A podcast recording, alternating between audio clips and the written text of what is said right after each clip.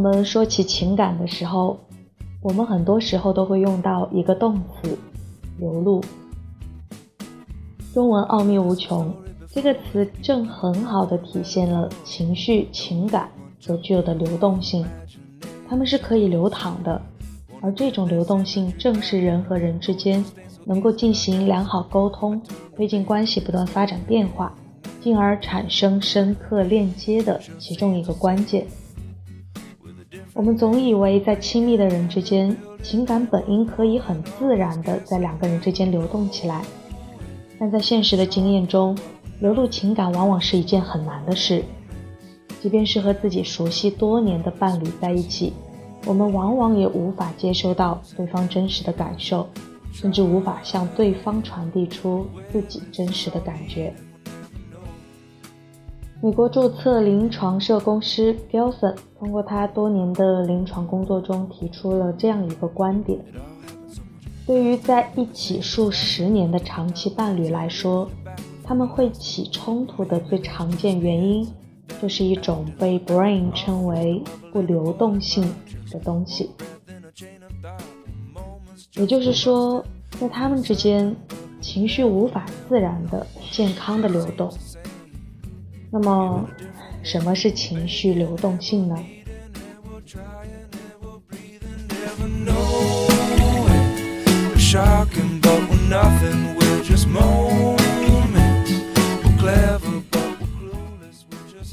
亲密关系中的情绪流动性，指的是双方能够运用情感的语言，准确地沟通他们的感受和内心的状态。拥有较好的情绪流动性的人，能够在关系中不带批判性、不含附加条件的体会和表达真实的情绪，也能够有意识的创造性的运用情绪。你有没有曾经在某个时刻感受到你和对方之间虽然沉默不语，却有丰富的情绪在那一瞬间的空气里涌动？你们双方都能感受到他们。那些情绪、情感被你的身体直接的接收到，无论那些情绪是什么，那一刻总是动人的。你们真正感受到两个灵魂的相遇。可惜这样的时刻并不多见。对于很多伴侣来说，谈论他们真实的感受，就好像在说一门外语那样艰难。亲密关系中，人和人的距离是更紧密的。因而，它也就会比一般的人际关系更多的激发我们的情绪。我们时而感到渴望，时而焦虑，时而喜悦，时而甚至会感到厌恶。对关系的长期发展来说，如果你希望你们之间的默契越来越深，信任程度不断提高，你们都需要更多的理解自己，也理解对方。此时，把这些情绪变成文字传达出来，就十分关键。是通过语言化的过程，我们得以让对方知道自己皮肤以内的世界里在发生什么，对方才能逐步了解清楚我们运行的机制。那么，又是什么阻碍了我们情绪的流动呢？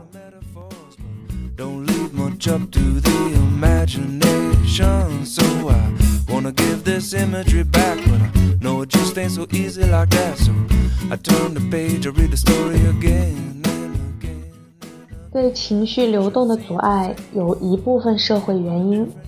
社会文化不鼓励我们表达情绪，不鼓励我们承认一些不好的情绪，比如脆弱、沮丧、愤怒。在这样的环境下，我们学会了否认自己的情感。除了社会的影响，我们自身也会不自觉地回避情绪的流动。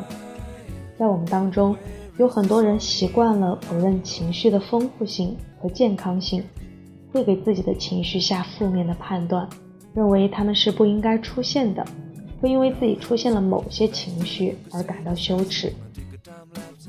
当我们自己去抵制情绪流动的时候，可能是因为以下几种原因。第一，允许情绪的表达和流动会使我们脆弱。对于伴侣双方来说，传递情绪都是一种冒险，特别是在这种沟通建立的一开始的时候。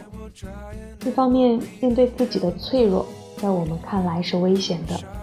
另一方面，表达和接收情绪，特别是那些负面的、带有愤怒的情绪，在我们看来也是危险的，因为它有可能会触碰到对方的脆弱。第二，在沟通的过程中，我们并没有说着同一种语言。如果你注意和自己伴侣争吵的方式，就会发现，更重要的不是你们所争论的内容，而是你们争论的状态和立场。有时候，虽然你们说的是同一种语言，但都是站在自己的角度上，用自己的理解去体会他人的意思。你们对对方的行为、举动、语言的理解，未必是对方真实所要表达的。争吵经常会进入这样的状态，你并不能够识别出自己在生气什么。也不明白对方真的在说什么，你们都是基于自己的语境，在和自己想象中的对方对话。第三，我们并不把彼此当作同盟者，而是竞争者。对于一些伴侣来说，他们在沟通中没有能使情绪流动，是因为并不把彼此当作可以相互支持的同盟者，而是当作竞争者、敌人或者陌生人。他们把这段关系看作是权力的争夺，在每一次讨论中都想要成为胜利的一方，因此他们对情绪的表达是攻击性的，目的是获得胜利，而并不是真正的情绪传达。那么，当情绪无法流动时，我们的关系会变得怎么样呢？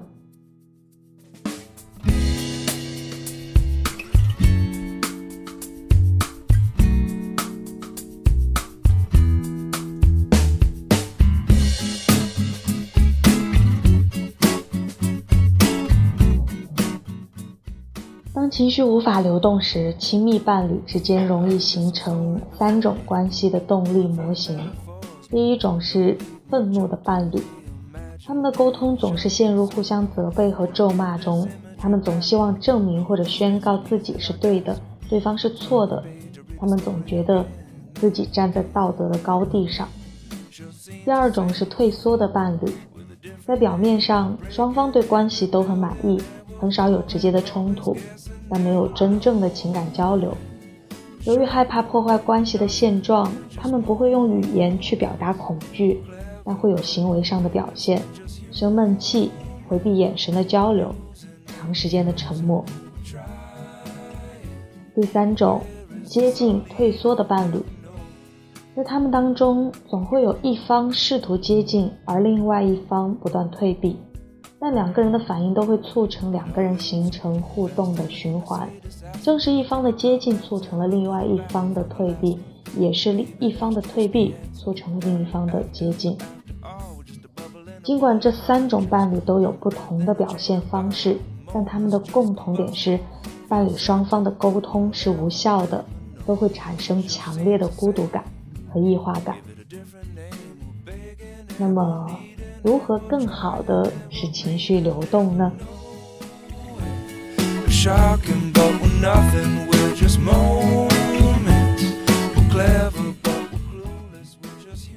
第一个方法就是不攻击、不回避，学会吐露。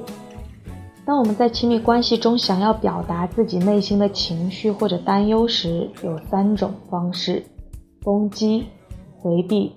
或者吐露。而吐露，对你信任的人表达私密的事情和想法，恰恰是传递情绪的一个关键。它是不夸张、不回避地描述你的感觉。吐露也是对正面情绪和负面情绪一视同仁的，不能只表达愤怒、伤感或恐惧，也不能只表达爱、关心、欣赏和需要。不懂得如何使情绪流动的人，在对另一半存有担忧或者不好的情绪时，就会以攻击或回避的形式表现出来；但能够使情绪流动的人，则会吐露这些想法。当我们害怕对方不爱自己的时候，回避的人会表现出一切都很好，但会把这样的猜测放在心里，独自生气，在心里疏远对方，或者以。自以为的同样的态度来对待对方，实际可能是自己主动把对方推远。而吐露的方式，则是和对方表达出“我担心你对我的兴趣并没有那么大”，或者“我担心你已经不再爱我了”。这并不会让你处于什么竞争中的被动地位，它可能会让你受到一些伤害，比如拒绝，但长期来说，它是最能够让真正喜欢你的人靠近你的方式。第二种方法，学会具体化自己的感受。在真诚的与他人沟通之前，我们先要真诚的面对自己。有时你可能只是感到在这段关系中不舒服，或者很疲倦，但并不知道在自己身上发生了什么。这时，你首先要识别自己的情绪，允许自己去完全的感知自己的情绪，然后是对自己的情绪负责，有效的运用它们，表达它们。比如，你不能简单的说“我不舒服”，我就是不舒服。你要学着去体会和分辨。是内疚，是失望，是尴尬，那些情绪让你想到过去曾在什么样的情境中体会过，把那个情境也分享出来，用更长的话语去尝试表达和沟通，直到你确认对方理解了你的意思。第三种方式，能够使情绪流动的不只有语言，语言是我们表达情绪的主要方式。但还有其他方式可以用来助攻，比如眼神的注视和身体的触碰。凝视被证明是传递情绪的好帮手，因为当你注视另一方时，会让对方感觉到自己是被欣赏的、被注意的、被理解的。注视对方的眼睛，也能够帮助你们在难以用语言交流时打破僵局。触摸也会帮助我们情绪的流动。在成人之间的亲密关系里，触摸、拥抱等身体接触不仅能提高催产素水平、舒缓心跳，而且当你不知道怎么去用语言表达情感的时候，触碰是开启情感交流的好方法。在人际交往中，比起中性的信息，那些富有情绪的信息会更加鲜活地留在我们的记忆中。这也是为什么，当我们回忆起一段感情的时候，经常会记得的是那些带有情绪的片段，无论是这些情绪和记忆对我们来说是正面还是负面，是高兴还是痛苦。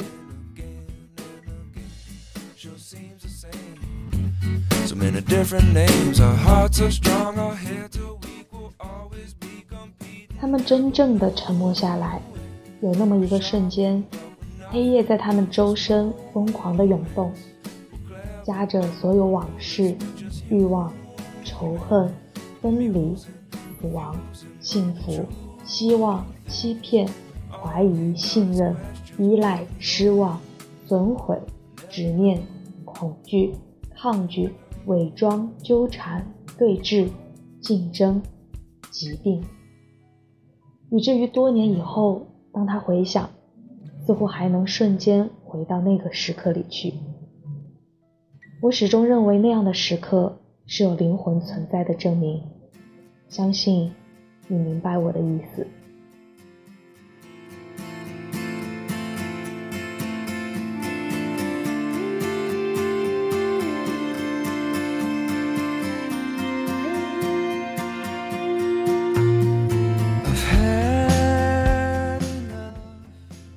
人生就像一场学习，世界、生活、爱和自己，都是一门门必修科目。在爱这门学科上，我不想挂科，也不想低分及格，我想修炼成一个学霸，和你一起，我们一起学习吧，学习着如何能够一直愿意表露出自己的真实的感受和情绪。晚安，祝你好梦。